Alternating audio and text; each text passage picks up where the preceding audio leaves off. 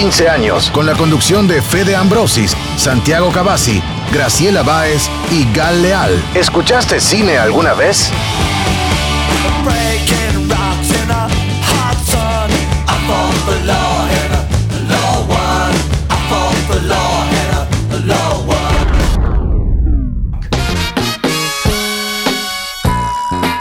Buenas tardes, bienvenidos una vez más a Ópera Prima, programa de cine de Radio Universidad, como todos los sábados, de 15 a 16 horas, como siempre, acá en Radio Universidad, para hablar de lo que más nos gusta, que es el cine, ahora en todas sus formas, películas, series y más en época de pandemia.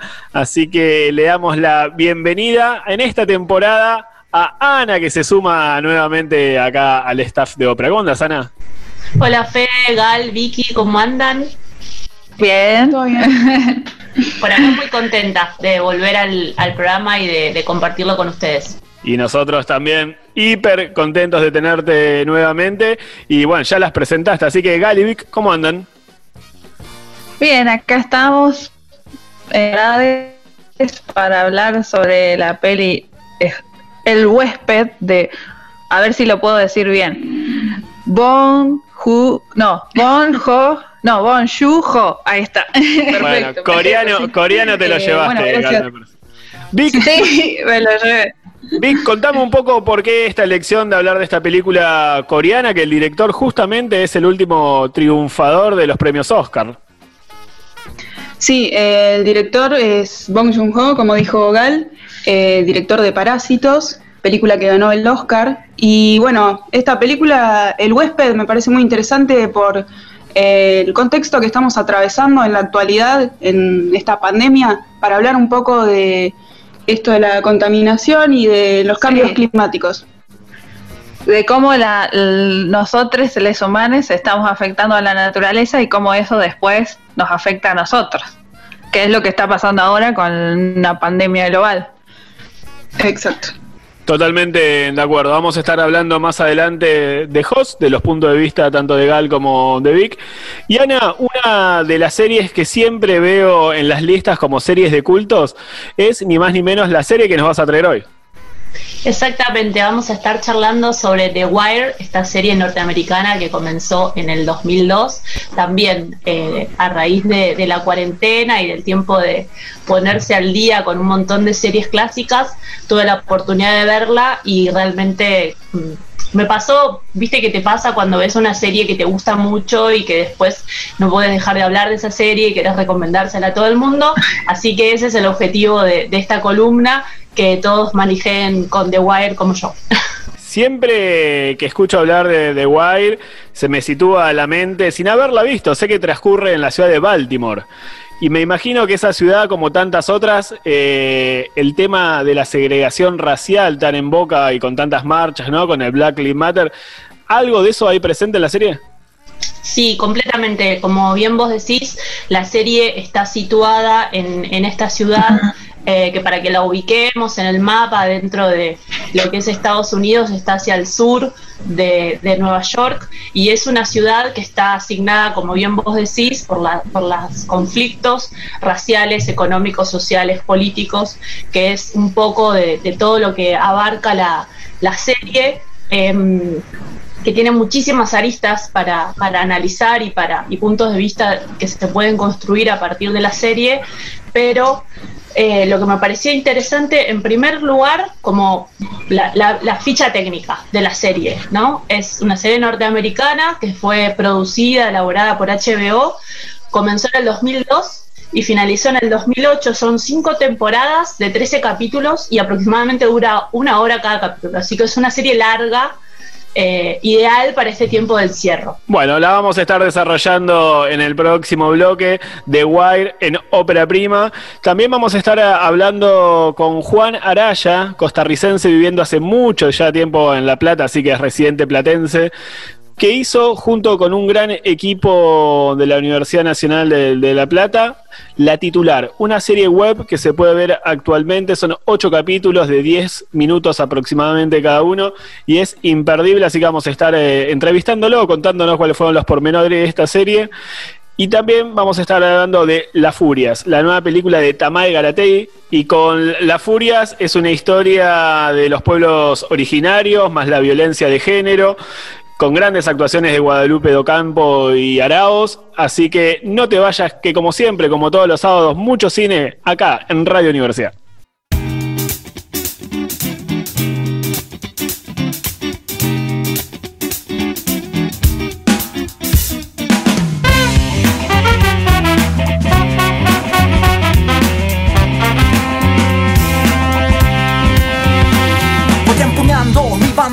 Pocos saben que por este camino nunca hay fronteras, no hay centinela. que te corte el paso, que no hay caso, que no hay claridad, que no hay ocaso, que si es duro me brinco el muro, que nadie se atraviese en lo que es puro, mira que es tuyo, que nadie prenda fuego a lo que anhelas, por eso escribo mi vida con luz de velas, y si hay retumbos por lo que somos, víctimas de quien bañó a su corazón en oro, recordaremos la raíz no se destruye. Y la sangre del que lucha con amor no se diluye.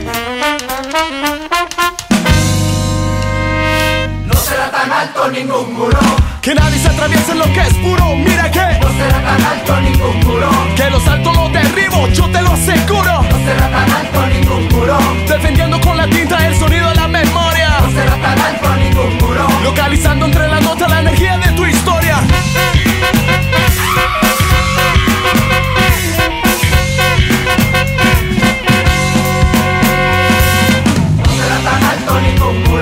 Que nadie se atraviese en lo que es puro, que No será tan alto ningún muro. Que la tierra de mil frutos para el jornalero. No será tan alto ningún muro. La suerte del vecino es bendición para tu destino. No será tan alto ningún muro. No este lado del planeta no existe el invierno, no hay nieve, no hay Gucci, no hay trenes subterráneos. Lo de nosotros son las tangas, los pantas, los fiermas y los goles de la comadreja, yo. Alcoa, el combo luego el café, nos tocan por la espalda y el pueblo se levanta. Nosotros que somos pesimistas, alcemos la mirada y ondemos la bandera de un pueblo que lucha contra los ares, que no quiere oligarquía y dice no a la minería. El objeto de estas palabras está bien fundamentado para cantar un coro que dice yo. No será tan alto ningún muro. Que nadie se atraviese en lo que es puro, mira que No será tan alto ningún muro. Que los altos los derribo, yo te lo aseguro. No será tan alto ningún muro. Defendiendo con la tinta el sonido de la memoria. No será tan alto ningún muro. Localizando entre las notas la energía de tu historia.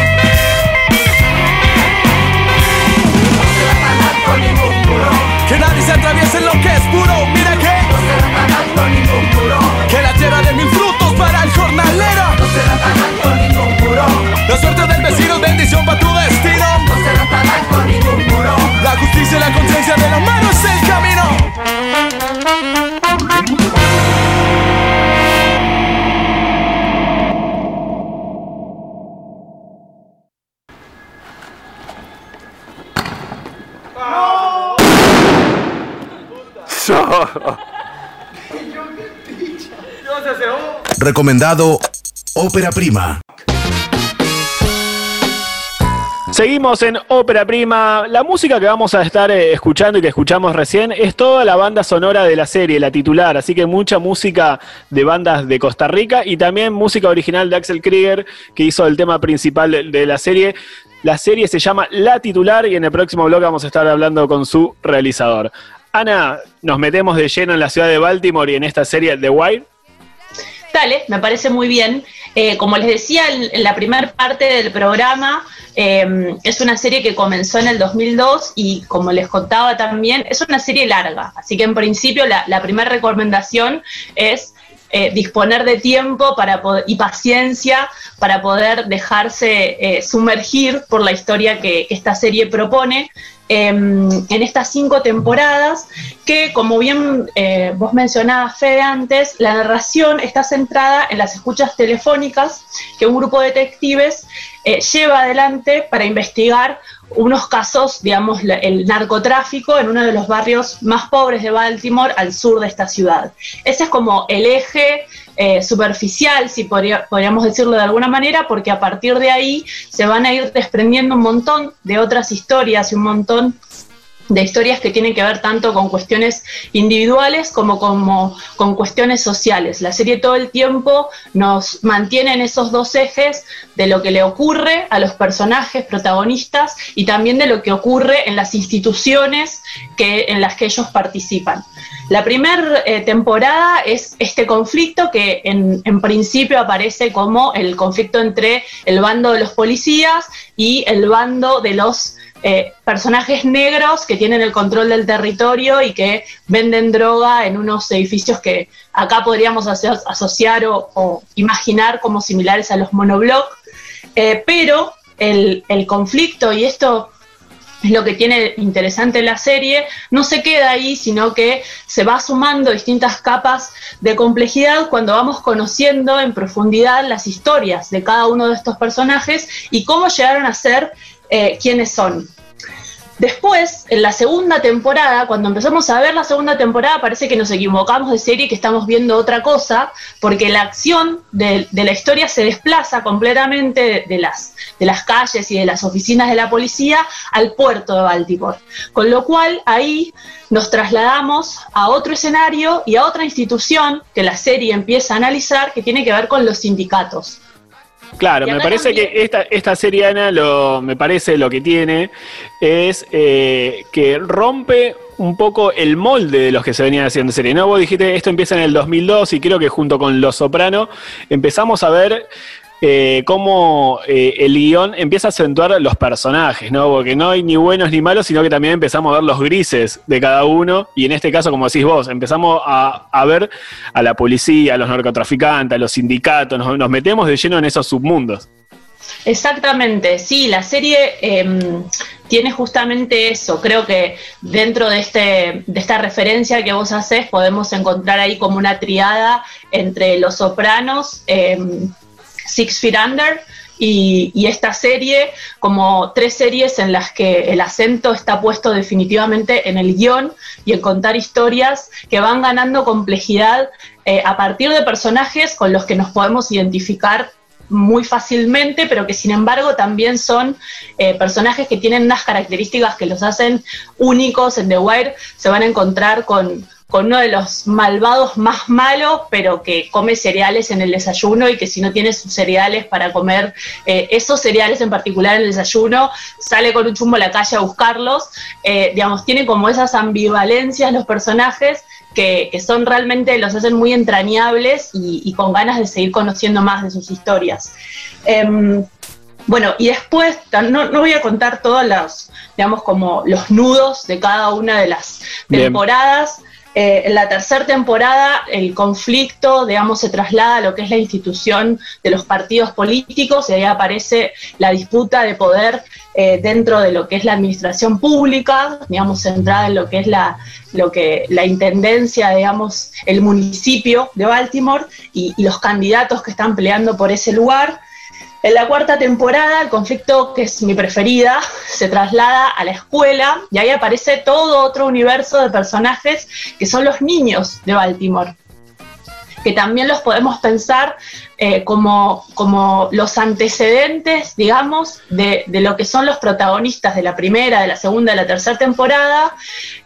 La cuarta temporada nos presenta, bueno, de esta forma es muy probable que hayan sido estos personajes cuando eran pequeños también tenían miedos, también les gustaba jugar, también les iba mal en la escuela o les iba bien en la escuela o les pasaban estas cosas en la escuela, pero justamente el conflicto se traslada a esta institución eh, y es muy interesante de ver cómo, qué es lo que ocurre ahí entre estas dos, eh, como estos dos grupos dentro de la escuela, los estudiantes y el cuerpo de docentes y el cuerpo de directivos y cómo eso se articula con las disputas dentro del municipio. Entonces lo que vamos viendo es como todo el guion eh, es un gran rompecabezas en el que cada una de las piezas suma a la historia global. Eso es como me parece el gran aporte de, de The Wire que va desmenuzando cada una de estas instituciones. Me faltó la quinta temporada, que es la que está centrada en el rol de los medios de comunicación, y ahí vemos cómo juega eh, el rol de los medios dentro de esta comunidad y dentro de, eh, con respecto al poder político. Eh, pero lo interesante es que en- dentro de todo este rastreo que hace la serie por cada una de estas instituciones, la escuela, la familia, la policía, las, bandas de mafias o em, los medios de comunicación, los partidos políticos, es que aparecen cosas en común que tienen que ver con, todos son escenarios de disputas del poder. En todos estos espacios hay sujetos que están peleando por... em, un eh, por obtener más dinero o por obtener más poder o por obtener mayor reconocimiento, mayor eh, digamos fama. Y en todas estas instituciones aparecen reglas con las que estos sujetos van negociando todo el tiempo. Y esto es lo que me parece que hace eh, sumamente interesante a The Wire, en la que las historias personales, individuales, aportan a la trama, pero no solamente en términos de hacer avanzar la historia y las acciones, sino en términos del análisis y la crítica social, que es ahí al, al punto, digamos, como el gran aporte de Wire y, y lo, y lo trascendente que significa dentro de la televisión norteamericana, que no suele indagar con, esta, con el nivel de profundidad que lo hace The Wire en conflictos que tienen como gran escenario y como gran punto de partida la subjetividad capitalista. Creo que se- ahí es donde está el, el meollo de, de The Wire.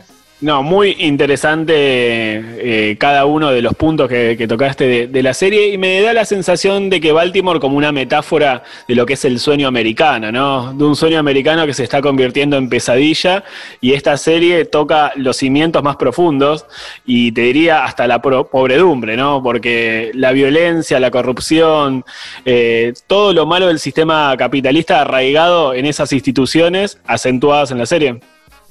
Sí, totalmente. Y cómo esas, eh, esto que vos decís, la desigualdad, la violencia, marca el destino de las personas, ¿no? Me parece que la serie lo que hace es romper eh, con, con la idea liberal de que las personas somos islas y que si nos esforzamos podemos lograr lo que nos propongamos. No, estamos sujetos a determinadas instituciones en las que hay determinadas reglas, en las que se está disputando de una porción del poder y de alguna forma todos y todas formamos parte de esa disputa. Eh, y hay algo más que no quería dejar de, mencionar, eh, que tiene que ver con mirar a la serie desde una perspectiva de género. Que eso también eh, me parece que es importante hacerlo, primero y principal porque la serie en un principio relata un universo eminentemente masculino. La mayor parte de los personajes son hombres que se rigen por las reglas de la eh, masculinidad hegemónica más agresiva y más violenta. em, pero sin embargo aparecen unas excepciones que son súper interesantes y en particular uno de los personajes que es uno de los personajes protagonistas, que es la detective, el oficial Kima Gregs, que es una mujer negra y lesbiana. Digamos, como todo el machismo de la serie tiene su contrapeso en este personaje que indagando un poco en la historia de la actriz que interpretó a Kima, em, encontré, digamos, la actriz se llama Sonia Son y a partir de su trabajo como policía, de, digamos, como eh, representando a la policía en Baltimore, eh, ella toma contacto con todo lo que ocurría efectivamente en la ciudad, porque esto también es un dato importante. La mayor parte de los personajes secundarios de la serie son efectivamente habitantes de Baltimore que en muchos casos se están haciendo de sí mismos.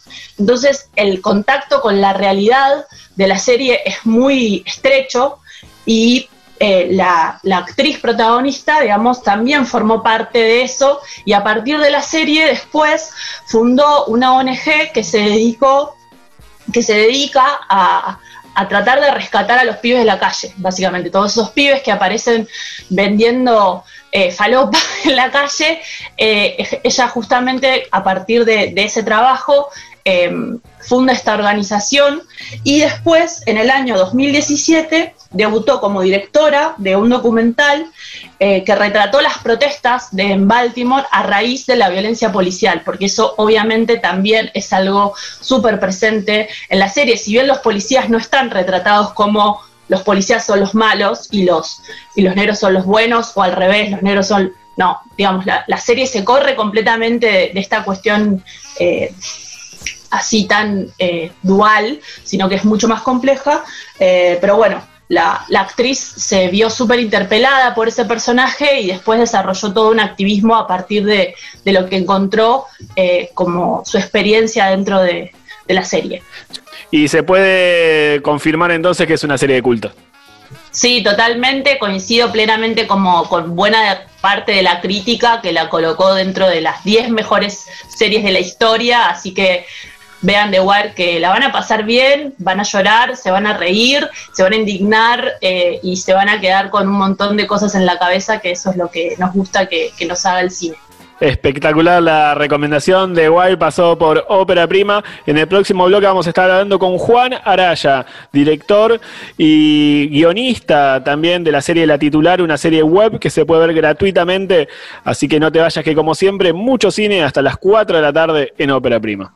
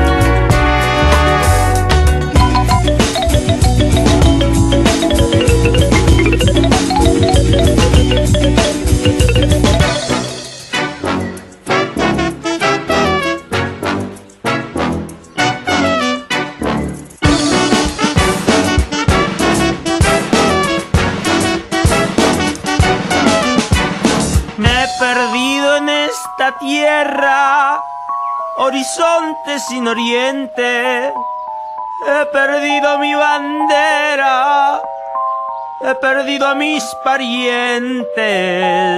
¿Dónde estarás, hermanita?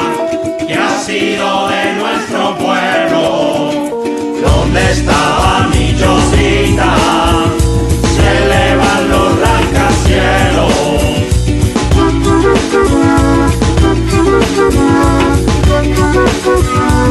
Thank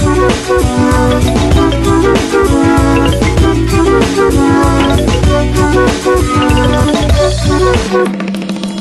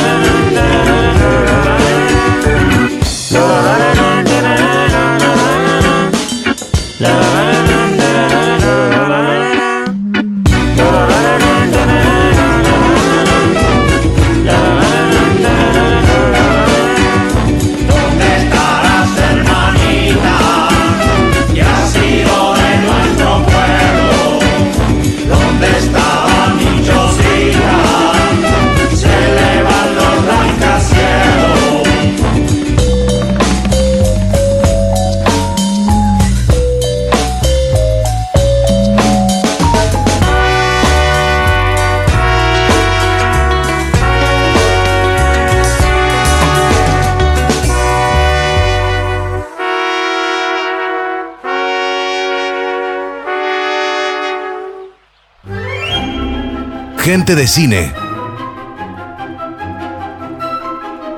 La entrevista.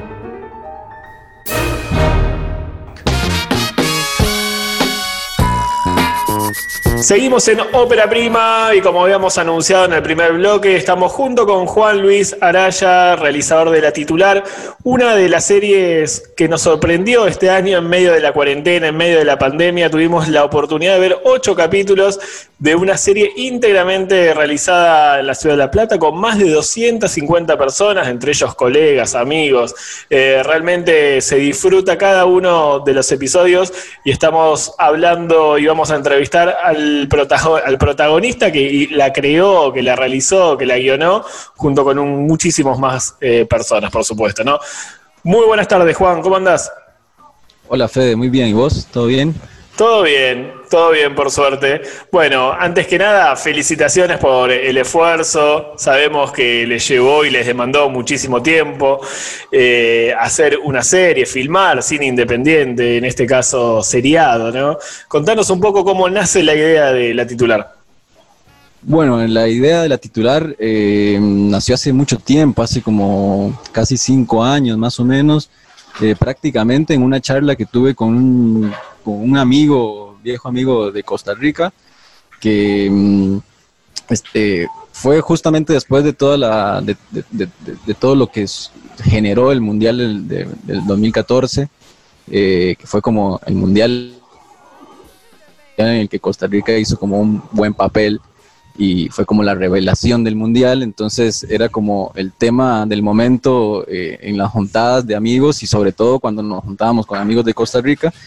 Y había uno de ellos que mm, su, su, historia era muy particular porque resulta que era amigo de chico y compañero de equipo de fútbol eh, del que en ese momento era y que actualmente todavía es el arquero de la selección nacional de Costa Rica que, que fue básicamente el héroe y una de las revelaciones del mundial como jugador. Estamos hablando de Keylor Navas de Keylor Navas, exactamente. Terminó jugando en, el Madrid, ahora en el PSG.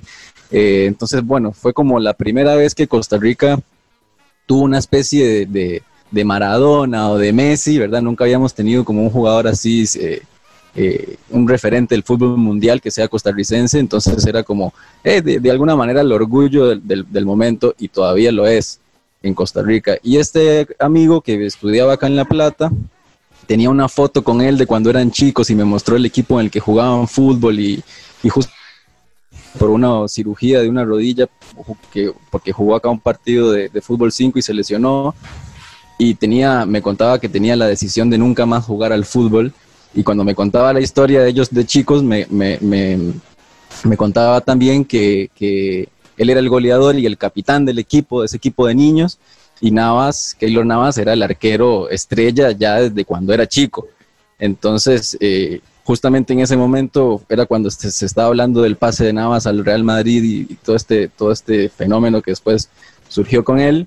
Entonces me llamaba mucho la atención, ¿no? Como esta cuestión de un, un una persona con la que yo estoy hablando que me está diciendo que no va a jugar nunca más al fútbol y que fue el goleador y el capitán de un equipo de niños, y, el otro gran jugador de ese equipo de niños es Keylor Navas, que ahora, que ahora está en el Olimpo del fútbol, digamos. Eh, y a partir de ahí surgió la, idea, digamos, de, empezar a pensar en una, una historia eh, que en un primer momento únicamente tenía como tema esta cosa simpática del fútbol.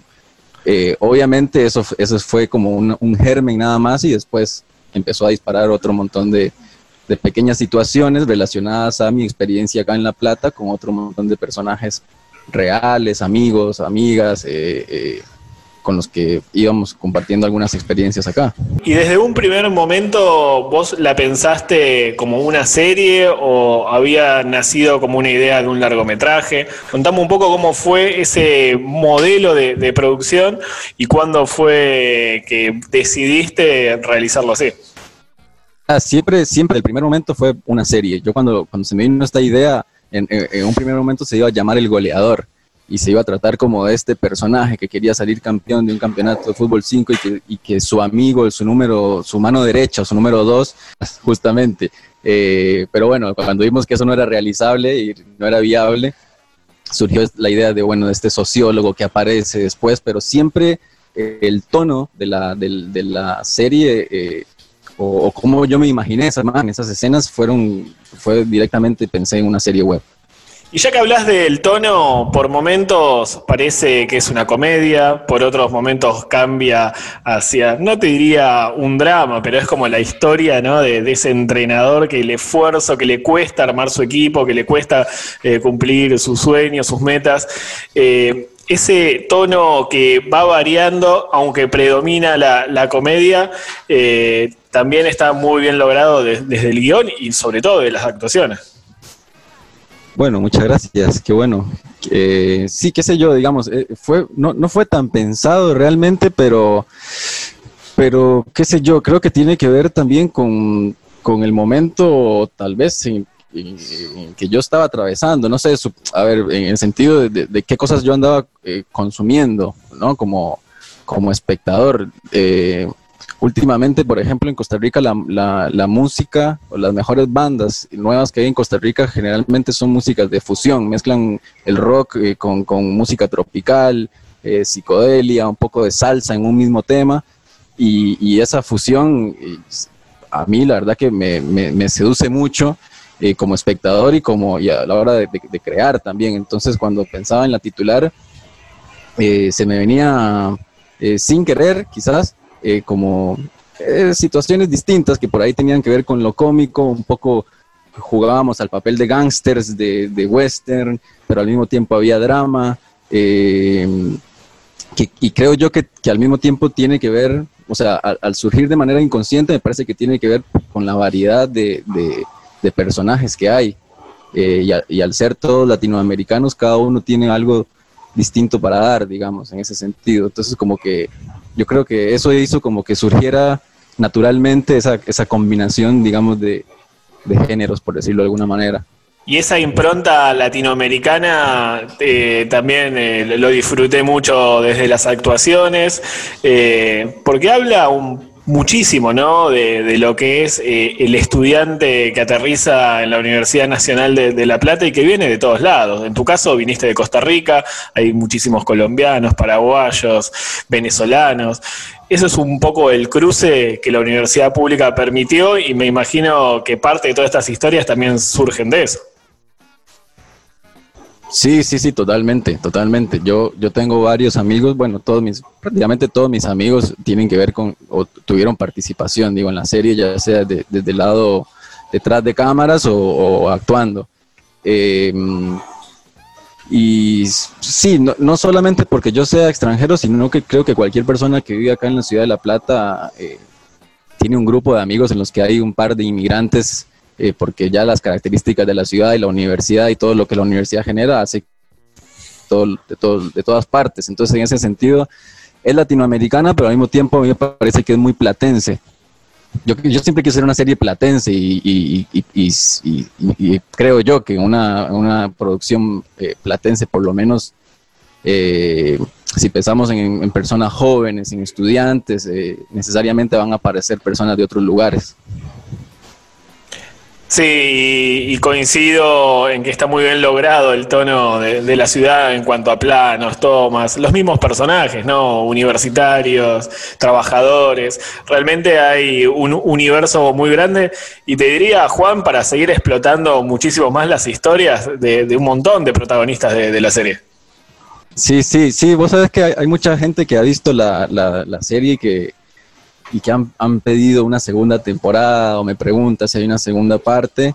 Eh, por un lado, digamos, me- como que me deja muy contento saber que, que- les da ganas de seguir viendo y de seguir sabiendo más de- del universo de estos personajes. Por otro lado, la historia era muy concreta eh, desde, desde un inicio, digamos, ya sabíamos cómo, cómo iba a terminar, más o menos qué pasaba en el medio. Y creo que quizás con un poco, si hubiésemos tenido más tiempo y más presupuestos, eh, hubiésemos podido desarrollar algunas cosas que por ahí quedaron por fuera, que a mí me hubiese encantado hacer, pero también teníamos que ser realistas y, y- y- y teníamos que estar muy conscientes de qué recursos teníamos para poder llevar a cabo la serie y que sea viable. Lo que nos parecería, lo, lo que nos parecía más razonable era, bueno, un- con lo que tenemos podemos hacer una serie de aproximadamente ocho capítulos. Eh, entonces, todas esas ideas que tenemos, bajémoslas a ocho capítulos. Entonces eso también me obligó un poco a pensar el tipo de narración y, a- y- y el ritmo y, y cómo se van desarro- desarrollando, no sé, cada ac- acontecimiento, ¿no? Bien, ¿y cómo fue la producción de, de la serie en cuanto a la parte económica?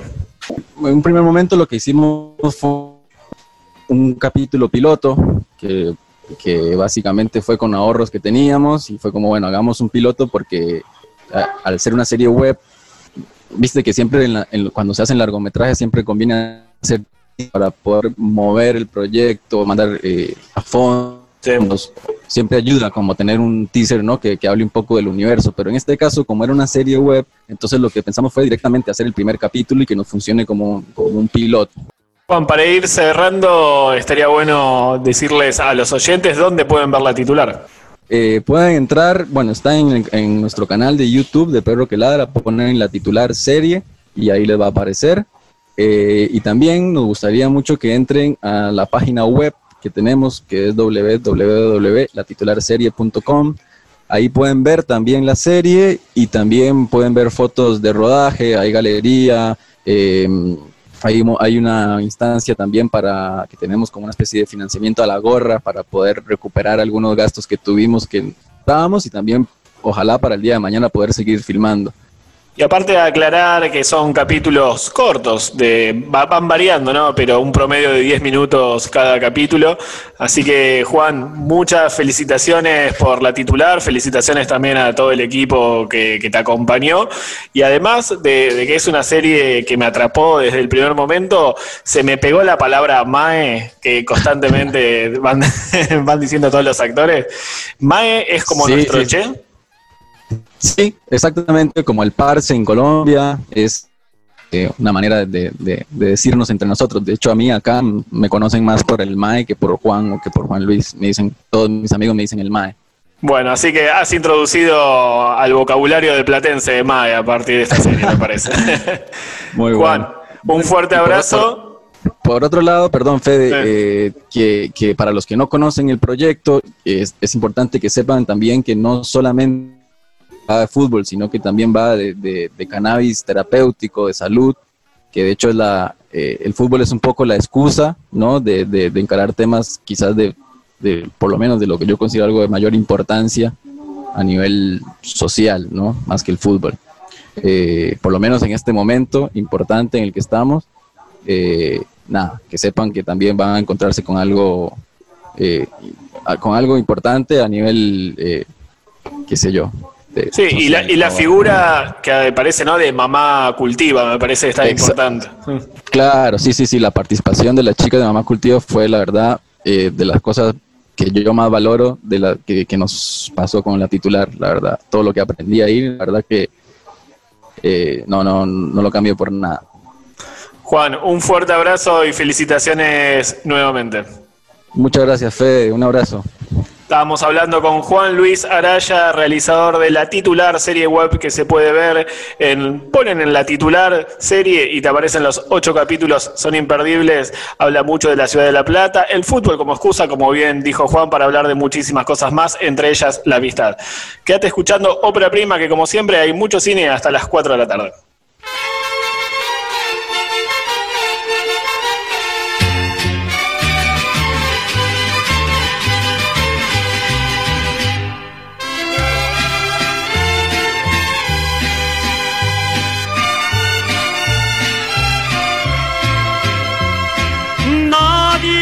Ni el día, ni cómo habría de acabar. Don Luis Macarena, el cojo, villano de Chiconcuac, deshonra de aquel poblado y gallero profesional.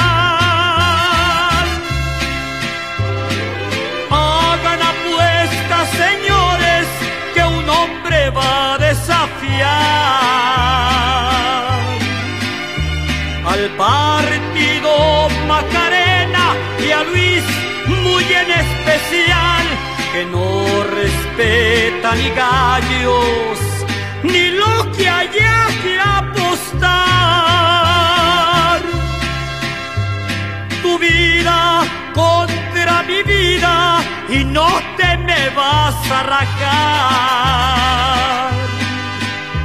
Contesta así Macarena y no te me vas a rajar tu vida contra mi vida y peleala y que la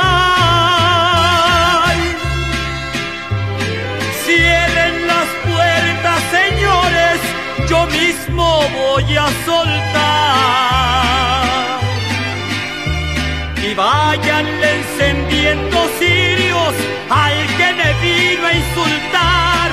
Un giro patas chorreadas y mi prieto el águila real. Y enmudeció el palenque cuando un girazo en el redondel, volando a ras del suelo sin darle tiempo a don Luis soltar, se le estrelló en el pecho, se le estrelló en la cara y de fieras cuchilladas la vida le arrebató. Y enmudeció el palenque cuando el giro enloquecido remataba Macarena, poniéndose alegre a cantar.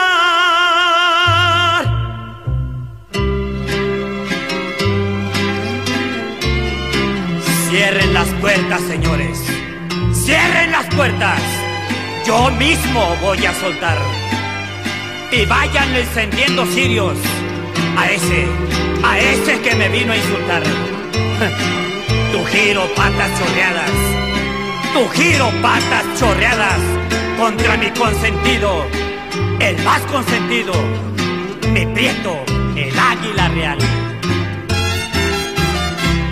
Y enmudeció el palenque cuando un girazo en el redondel, volando a ras del suelo sin darle tiempo a don Luis soltar, se le estrelló en el pecho, se le estrelló en la cara y de fieras cuchilladas la vida le arrebató. Y enmudeció el palenque cuando el giro enloquecido remataba a Macarena, poniéndose alegre a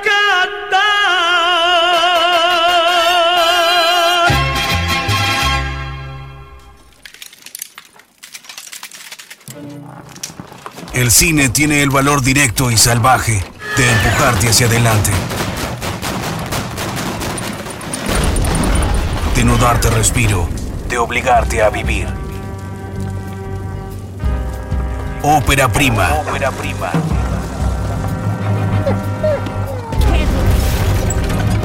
¿Escuchaste cine alguna vez? Seguimos en Ópera Prima, bueno, gran entrevista a Juan Araya, donde habla ¿no? de la diversidad de, estudiantes, de realizadores que hay en la ciudad de, La Plata y de las grandes producciones que se están haciendo, en este caso una serie web, un formato que obviamente va a ir tomando mucha fuerza. Salimos un poco de las series, porque estuvimos hablando de Wild, estuvimos hablando de la titular. Gal, nos metemos en el cine coreano, en el cine de Bon Joon-ho. Eh, exactamente, vamos a hablar un poco de El huésped o The Host de Bon Joon-ho, eh, que es una película eh, anterior a Parasite, eh, que es sido por esta, esta película que ganó el Oscar el año pasado. Y bueno, nos vamos a adentrar un poco en esta peli y también hacer un análisis y una analogía con Parasite y el resto de la filmografía de, de- de este director. Así que bueno, Vi primero nos va a contar un poco de qué se trata la película. Así que, Vi, adelante. Bueno, eh, como bien decías, Gal, eh, Bong Joon-ho ganó el, el Oscar por Mejor Película, Mejor Director, Mejor Guión Original en los Oscars del año pasado. Y cabe destacar que fue el primer director coreano en ganar este premio. Algo que estábamos conversando el otro día, ¿te acordás que te dije que hubo medio, a mí me gusta todo este, este chusmerío, eh, hubo una pica ahí con Almodóvar, vos estuviste hablando de, de Ah, Almodóvar. sí, yo estuve hablando de Almodóvar hace más o menos dos programas y lo que me comentó Vi, eh, bueno, estamos hablando un poco de Bon Joon-ho. Eh, uno de los conflictos que tuvo con el señor Almodóvar eh, fue un, conflicto que hemos tocado bastantes veces, varias veces en, en este programa, que es el cine hecho para plataforma o el cine hecho para el cine, digamos, ¿no? Para que se vea en una gran pantalla. Eh, Almodóvar era el jurado de Cannes y estaba muy en desacuerdo con que su película, justamente Oksha, eh, se presentara eh, como candidata a ganar la Palma de Oro porque no había sido estrenada en el cine, sino que había sido estrenada en Netflix. Ese es uno de, de los temas recurrentes que tocamos en este programa y estaba bueno traerle la anécdota habiendo hablado también de Almodóvar. Pero bueno, vamos a adentrarnos directamente en la película que es eh, The Host. The Host, bueno, El huésped es una película muchísimo anterior a Parásitos eh, y la película trata, eh, si hay que encasillarla en un género, vamos a decir que es algo de ciencia ficción, terror, va por ahí el asunto. Eh, es una criatura, un monstruo que aparece del río Han y asesina, captura a las personas y se las come. En esto hay una familia que también está el, el actor de, de Parásitos. Song Kang-ho, creo que es el, el nombre del actor, es el personaje principal, es un- el padre de una niña, un padre medio eh, tildado de irresponsable, de descuidado, pero que aún así, a pesar de todo, trata de rescatar a su hija que es secuestrada por este monstruo en unas alcantarillas que están debajo del río Han. Entonces se moviliza toda la familia para poder eh, rescatar a esta niña. Mientras tanto se desarrolla un conflicto a nivel nacional con eh, una supuesta infección que ha traído este, este monstruo que contagia a las personas. Eso para no, para no spoilear demasiado y que, y que la vean también, porque está en Netflix y, y la pueden ver. Bueno, es muy interesante la película, primero que nada por el lado de, bueno, la criatura, ¿no? Este monstruo que es algo recurrente en la filmografía de este director, como también vimos en Parasite y también podemos ver en Okja o en Oksha. Eh, también otra dimensión principal y que atraviesa toda su, toda su filmografía es la cuestión social y la cuestión eco- ecológica ambiental, ¿no? Es- esta peli inicia con una escena en un laboratorio de hay dos personas en ese laboratorio, una persona que parece ser la de más poder, que es una persona con rasgos occidentales, y la persona que parece ser como la de menos poder o la que responde a esa otra persona, que es una persona coreana. Y lo que pasa es que eh, hay polvo en todo el, laboratorio y entonces eh, la persona occidental, al verse como que conflictuada con esa mugre, manda al coreano a echar los frascos que están cubiertos de el contenido de los frascos que están cubiertos de polvo por la alcantarilla a lo que eh, la persona coreana responde que no que si él tira eso por, por la alcantarilla se va a contaminar el río Han a lo que el occidental le responde que el río Han es muy grande y que no importa. Bueno, esta escena inicial es un poco el génesis ¿no? de la película y de toda la filmografía, digamos, la temática que atraviesa a, este director, que es la intrusión de- del, occidente y del neoliber- neoliberalismo y del capitalismo en los recursos naturales de otras eh, culturas, en este caso la oriental, que es la que él eh, vive, ¿no? Entonces está muy interesante ese inicio, cómo se da, y que después es lo que resulta. O sea, resulta que eh, sale un monstruo que se devora a la gente, sobre todo a la gente que está alrededor del río Han, que es la gente eh, humilde, ¿no? Que hay eh, pasando el rato, consumiendo cosas de los carritos eh, que están ahí, y uno de esos carritos es donde eh, trabaja uno de los, eh, del el protagonista, digamos, que es el padre de una niña que es comida por este monstruo, y bueno, y ahí arranca la peli, ¿no? En la búsqueda de esta niña y todo eso. Estéticamente la peli es muy interesante porque utiliza, eh, por ejemplo, el contraste, que es la cantidad de, de luz y la cantidad de oscuridad que hay en la peli, la utiliza para marcar las diferentes etapas de la peli y también para hacer un contraste entre la muerte, la vida, el agua, el agua turbia y todas esa, es- esas ideas que son bastante recurrentes en este director como lo es también la era de subsuelo, superficie, que también lo vimos en Parasite. Una de las virtudes que tiene Bon Joon-ho en su guion es que va saltando del drama a la comedia, a las escenas de acción tan fácilmente que uno no tiene la noción de qué película está viendo, sino que se engloba en un todo, ¿no? En esta persecución de ese monstruo por el río Han. Sí, totalmente. Eh, juega muchísimo con, con el drama, con la comedia, te va llevando de, de un- una punta a la otra y medio que te, te descoloca con, con el guion. Esto sucede tanto como lo vimos en Parásitos y también pasa en, El huésped.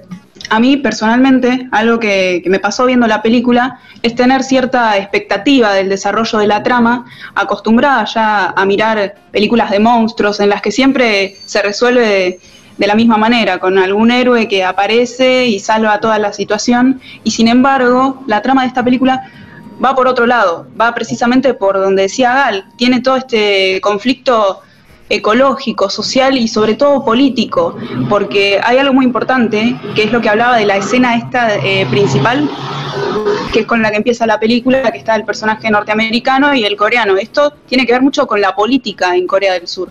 Sabemos de la guerra de Corea en la que terminan los dos países separados y la influencia que tiene Estados Unidos con bases militares, con un, un arsenal ahí militar en, Corea del Sur. O sea, es esa contaminación de, occidente hacia, ori- hacia oriente, digamos.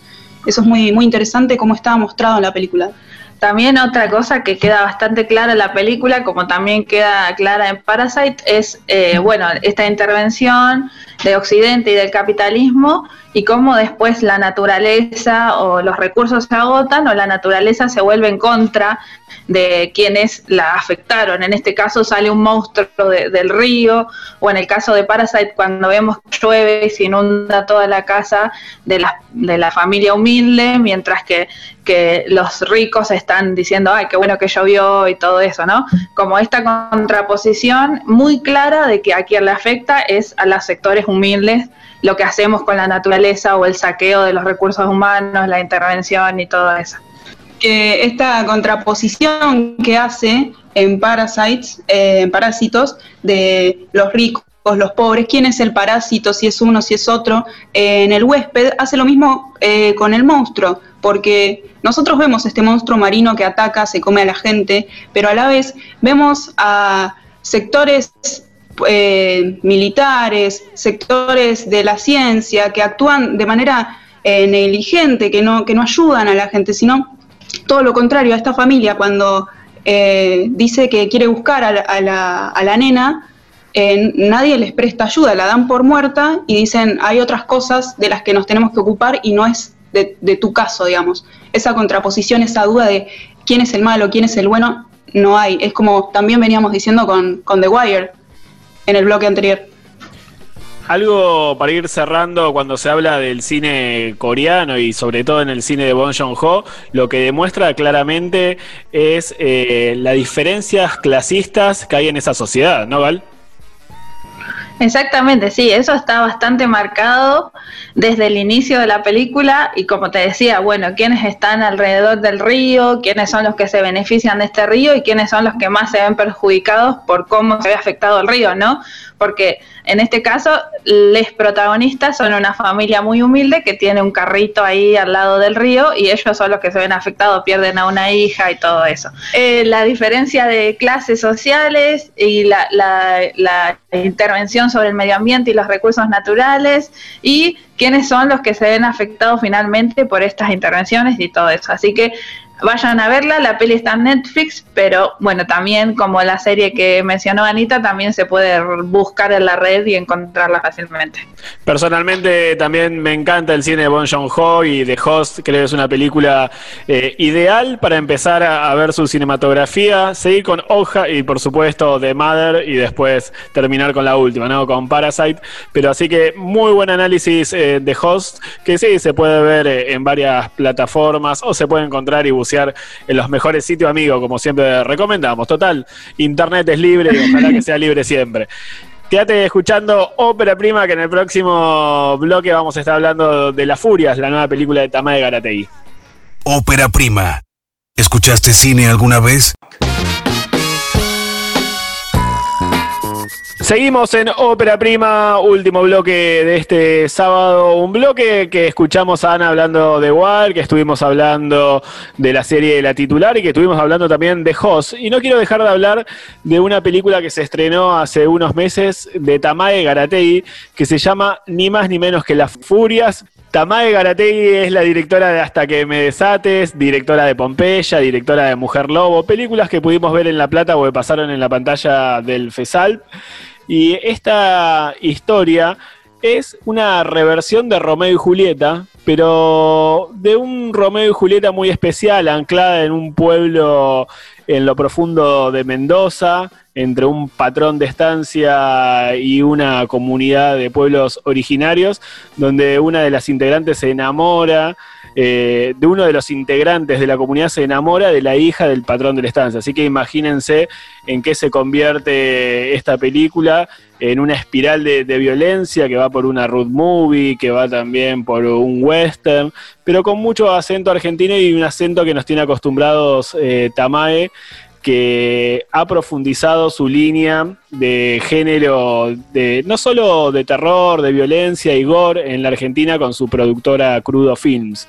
Esta película tiene como protagonista a Guadalupe Docampo y a Nicolás Goldsmith, que es eh, parte de la idea original de, del guion, y tiene un Daniel Araos terrible, temible por muchos momentos, un policía corrupto en Juan Palomino, y esta película lo que aborda y profundiza mucho es la violencia de género, la violencia clasista también entre los ricos y los pueblos aborígenes, eh, la convicción de una eh, hija de hacendados que quiere huir de ese palacio de cristal y quiere vivir la vida eh, como a ella se le antoje, pero no puede, ¿no? Porque está atado a esos, a ese discurso y a esa familia ultra machista. Y ella quiere romper con esos, con esos lazos, y bueno, y las consecuencias de romper con, esa línea patriarcal es la que desata la violencia en la película.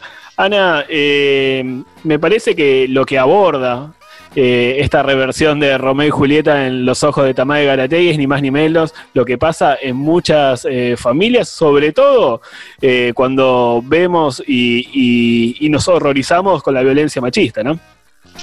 Sí, me parece que son todos los elementos que, hacen que el cine de Tamaya Garategui sea tan interesante. Primero porque digamos, rompe muchos, muchos moldes, ¿no? Si, si sabemos que los movimientos de mujeres y lesbianas, travestis, personas trans están tratando de lograr que haya paridad dentro del Inca, eh, además de, formar parte también de, esa pelea, eh, la, disputa de Tamae también creo que es dentro del género, ¿no? Porque es un género que también históricamente ha sido protagonizado por directores eh, varones y me parece que poder conjugar los elementos de, como vos decías, del western em, eh, dentro en, en, un escenario nacional eh, me parece que es lo que hace que, el cine de, Tamae sea tan interesante, esta combinación de elementos de, la fantasía o de la ciencia ficción o del terror o del gore, pero también con, en el contexto de las, disputas frente a las múltiples violencias que, como bien ella también retrata, dentro del interior, del interior de nuestro país me refiero, adquieren un, un cariz que también está marcado por, sobre todo también lo que es la tenencia de la tierra, ¿no? Por ahí este paralelismo podemos pensar entre los cuerpos como los cuerpos de las mujeres como territorios de los que de los que los hombres acostumbran a, usar y dejar de usar a su antojo. Me parece que esas son las como los conflictos que, que Tamae mezcla en su cine. En esta película no hay una vampira como Mujer Lobo, no hay elementos eh, fantásticos, sino que se aboca más en el gore, en tratar de llegarnos... Igual ahí, ahí me, voy a me voy a permitir una pequeña disidencia porque tiene unos... Hay, hay un personaje ahí que es la bruja que lanza como una maldición, que digamos como, es cierto que en comparación a sus otras películas se aleja por ahí un poco de lo fantástico, pero sin embargo, o, la idea de la construcción de las imágenes oníricas, jugando con esos paisajes interminables y el desierto, digamos como hay un poco de, de la presencia de lo fantástico también en la película. Es verdad, Ana, sí, es verdad lo, lo que acentuás, porque es la figura del chamán, ¿no? Eh, tan, tan importante en los pueblos originarios y lo simbólico. Y en esta película, eh, que podría estar relacionado con la catástrofe, ¿no? Con la negritud, con la muerte que se avecina. Sí, totalmente. Sí, ahí, ahí aparecen como eh, estos dos mundos, ¿no? Entre el, señor eh, el hacendado y, la comunidad originaria que también está peleando por su tierra, porque hay también un conflicto ahí de, de este patriarca que es dueño del cuerpo de su hija y también quiere ser dueño del territorio que ocupa la comunidad. eh, a la, que, a la que la chica quiere formar parte, ¿no? Escapándose con, con el personaje de Nicolás.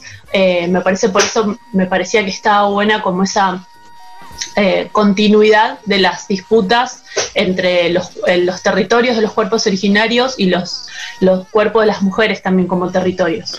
Estamos hablando de La Furias, nueva película de Tamae Garategui que se puede ver en Cinear, se estrenó hace muy poco, véanla, es una película imperdible, muy actual, con un tono muy particular que nos tiene acostumbrados eh, la realizadora, pero toca temas importantísimos para seguir discutiendo, para seguir visibilizando.